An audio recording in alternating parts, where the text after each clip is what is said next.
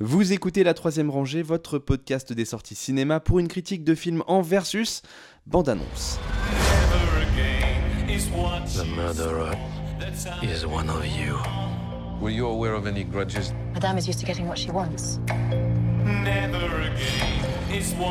don't feel safe here. I don't feel safe with any of them. There are so many conflicting hates and jealousies. Oh, I like this. Did you see or hear anything? Mort sur le Nil, adaptation du roman éponyme d'Agatha Christie, qui est donc porté à l'écran par Kenneth Branagh avec Kenneth Branagh, Gal Gadot, Armie Hammer, Annette Bening et Rose Leslie. Alors il y a une tentative euh, juste avant de négociation pour qui allait pitcher l'émission, mais euh, pardon pour qui allait pitcher le film, mais euh, Sébastien a refusé en bloc. Donc c'est Justin, c'est Justin qui Voilà. se retrouve avec Et- le flambeau. Et je vois qu'il triche, il est sur Halluciné là. Tu te rappelles pas parfaitement de ce film, Bah, j'ai Justin j'ai même lu le livre, mais bon, bon, allez, je- on va- on va- sans, sans anti-sèche. Non mais je, je, je à rien. hein, Oui, tu- oui, oui. Non, mais parce que c'est pas, il y a un déroulement un peu particulier par rapport au bouquin. Ils, ils ont rajouté des trucs. Donc, euh, D'accord. donc euh, Hercule Poirot, donc euh, se trouve. Donc il y, a- il y a une scène d'intro. On va dire, vu qu'on est là dans les maintenant dans tout ce- dès qu'on reprend un espèce de personnage emblématique, un personnage un peu mythologique, on essaie de de l'humaniser, on essaie de euh, un peu le rendre euh, amener une proximité avec le, pré- le spectateur plutôt que de les laisser euh, sur, son côté iconique. Je dis pas que c'est un défaut d'ailleurs, bah, pourquoi pas. On va bientôt découvrir Maigret euh, par Depardieu. hein. Ouais. Mais, ouais, mais tout ça pour dire qu'en fait, on a une scène d'intro où on découvre euh, donc Hercule Poirot jeune, qui est sur euh, voilà dans les tranchées de la Première Guerre mondiale et qui voilà va réussir à résoudre une situation d'attaque. euh, pour- mener une attaque à ses, à, ses troupes, euh, à gagner un, un- un ter- un terrain adverse grâce à, à son ingéniosité déjà. Mais alors qu'il n'est pas du tout détective, là il est destiné à être fermier mais bon, dans le dans le l'attaque, il va malheureusement, il y aura une explosion, il va être défiguré. Mais grâce à sa moustache, sa fameuse moustache, on pensait qu'elle était juste là pour faire joli, et la moustache est là pour euh, dissimuler les cicatrices. Incroyable. Bon, j'ai pas lu tous les tous les Agatha Christie, mais je me souvenais pas de ce- ce- ce- cette origine-là, mais peut-être que c'est dit dans un des bouquins, mais pas dans ceux que j'ai lus. Bon, voilà.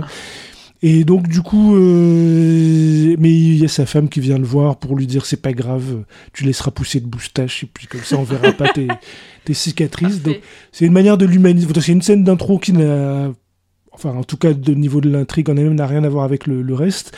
Et donc ensuite voilà, ellipse. On se retrouve quelques années plus tard, il est devenu célibataire, la femme n'est plus là. euh, On saura pourquoi à un moment donné. Et donc il se retrouve en Égypte, il va rencontrer un vieil ami à lui et euh, qui, est là pour le mariage d'un couple euh, d'amis, donc une, euh, donc une femme richissime jouée par Gal Gadot qui va se marier avec un, un homme un peu un roturier en quelque sorte. Et en fait, le souci c'est que quelques mois plus tôt, Hercule Poirot les avait croisés. Et en fait, euh, ils n'étaient pas du tout fiancés. Le- le- le- L'homme était fiancé avec une autre, euh, à une autre femme. Et cette femme-là avait demandé à, à Gal Gadot, qui était son ami, d'engager cet homme-là pour qu'il soit son homme à tout faire, voilà, pour qu'il ait du boulot, parce qu'il était. Et en fait, elle lui a piqué son mec dans l'intervalle. Et donc là, on se retrouve donc en Pas Égypte. bien, pas bien. Voilà, et donc on se retrouve en Égypte, voilà, il est, il est là en vacances, et puis il se retrouve intégré à cette, euh, à ces- aux invités de mariage, et en fait la, la mariée lui dit que voilà, qu'elle se sent, déjà, déjà elle se sent menacée par euh, les autres invités euh, qui ont tous, euh, voilà, elle qu'ils ont tous plus ou moins une dent contre elle pour des raisons ou d'autres, et puis il y a aussi surtout là, cette fameuse amie à qui elle a piqué le mec, qui... les traque en fait, qui traquent le couple à travers le- leur périple dans le monde. Et donc là, ils sont en Égypte et il est encore revenu s'incruster dans la, durant cette cérémonie de mariage. Et donc le personnage de Gal Gadot va être assassiné dans certaines circonstances. Et donc Hercule Poirot, qui se trouvait là, va mener l'enquête. Et comme je l'ai dit, tous les personnages ont une raison euh, d'en vouloir à cette, euh, à cette jeune femme riche euh, décédée. Donc voilà, il va mener l'enquête. comme dans, toute enquête d'Hercule Poirot, donc avec le côté huis clos, bateau, qu'on pouvait avoir dans le, crime de l'Orient Express, la précédente adaptation déjà par Kenneth Branagh. Alors le film, bon, c'est un peu dans la lignée du, précédent, avec euh, les mêmes défauts, peut-être en, en pire, et puis des petites qualités, ce que ça se laisse regarder quand même. Les défauts, c'est que bah, on est dans ces films aujourd'hui où, euh, d'ailleurs, j'en ai pas parlé pour Uncharted, mais j'aurais pu le dire aussi, et encore que Uncharted, c'est moins prononcé. Dans ces films où on nous dit que ça se déroule dans tel pays, dans telle contrée, et puis donc bah, on est là, on se dit on va être dépaysé, on va avoir du Et pays. en fait, c'est un studio en sur fond vert. là. Exactement, mais vraiment là, Il n'y a même pas quelques prises de vue réelles, je me posais la question. alors il y a des plans d'ensemble où, je- où, où on voit le bateau sur. euh, Ouais. Mais dès qu'on est l'Égypte même, genre on voit le sphinx, Non, mais tout tu ça. vois, bon, là, en plus l'étalonnage est on dégueulasse. voit, on hein, voit donc, les euh, Et encore, ça, serait même pas grave si c'était que du, que du fake, que du fond vert, parce qu'il y a. Il suffit, il y a un truc tout bête à faire pour que ça, ça rende un peu, c'est euh, la, la photo. C'est-à-dire que euh, si on a une photo, une direction photo où on travaillait pour qu'il y ait des nuances en fait Mm. dans l'image, bah du coup, même si c'est faux, on le voit pas. il y Oui, a mais des là, fi- c'est de l'étalonnage il y, a, y des films genre Gone Girl, tout est faux, fait toute la banlieue sûr. pavillonnaire est fausse, on s'en rend pas compte. Mais là, bah, tout est suréclairé. Donc du coup, bah, on voit que c'est bien fait, hein. c'est pas que c'est mal fait, mais tout est suréclairé. Donc c'est pareil, le côté fake, euh, côté des paysans, bon bah on le ressent à aucun moment, on a bien compris que. Donc du coup, ça c'est la première moitié du film, de, de là où tout le monde se jauge un petit peu.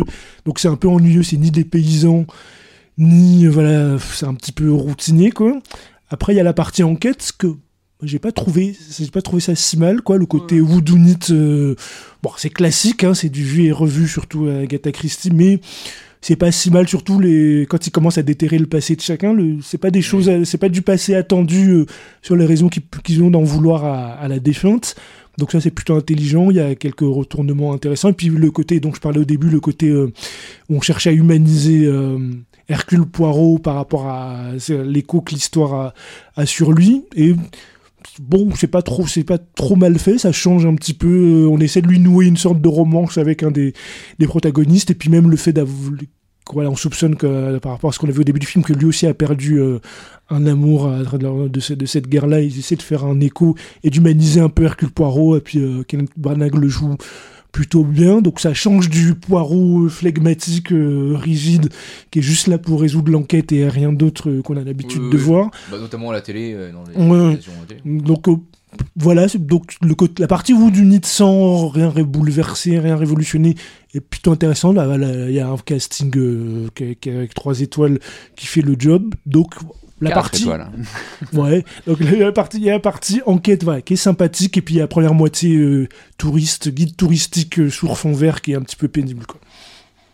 Oui, euh, juste, euh, moi je connais pas du tout l'hi- l'histoire comme je disais avant. De, j'avais pas vu les précédentes adaptations, j'avais pas lu le bouquin, donc je, je, pouvais pas. J'avais lu qu'ils avaient modifié quelques petits trucs. euh, je pense que le twist c'est le même. Je sais pas si tu te souviens, Justin, mais je pense que le, le- la conclusion de l'enquête du Wood Unit, je pense que c'est pareil. Mais voilà, pour qui ne connaît pas l'histoire, ça fonctionne bien. Je me suis dit bon bah voilà, je me suis fait avoir, c'est bien, c'est le principal.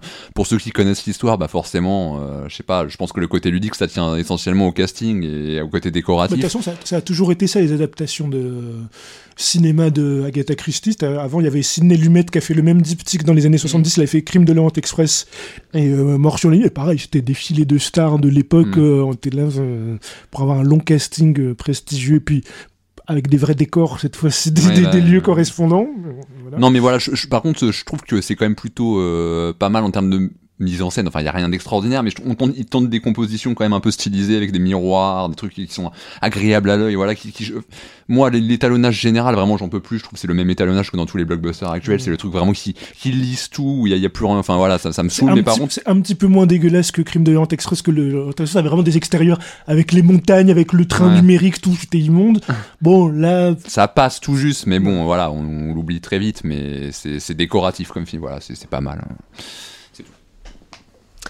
Bon, eh bien, merci beaucoup pour ce... ce- cette mort sur le Nil qui n'a pas l'air de vous avoir euh, vraiment convaincu. Euh, bah, écoute, en tout cas, moi, ça m'aura au moins convaincu de ne pas faire le déplacement. Euh, non. on, en- on en a massacré d'autres plus que celui-là ce soir. Oui, c'est vrai, c'est vrai. C'est pas fini. Eh ben, je vous invite à continuer tout de suite le massacre. En tout cas, merci beaucoup pour cette capsule. La troisième rangée, c'est votre podcast bi-hebdomadaire sur les sorties cinéma du moment. Critique, analyse, débat, quiz, coup de cœur, films méconnus et invités de marque. Vous pouvez nous écouter sur iTunes, Castbox, Podcast Addict, SoundCloud, Deezer, Spotify et n'importe quelle application de podcast. Abonnez-vous également à nos comptes Twitter et Facebook pour ne rien rater de nos nouveaux épisodes et de nos annonces. Bonne écoute et bon film.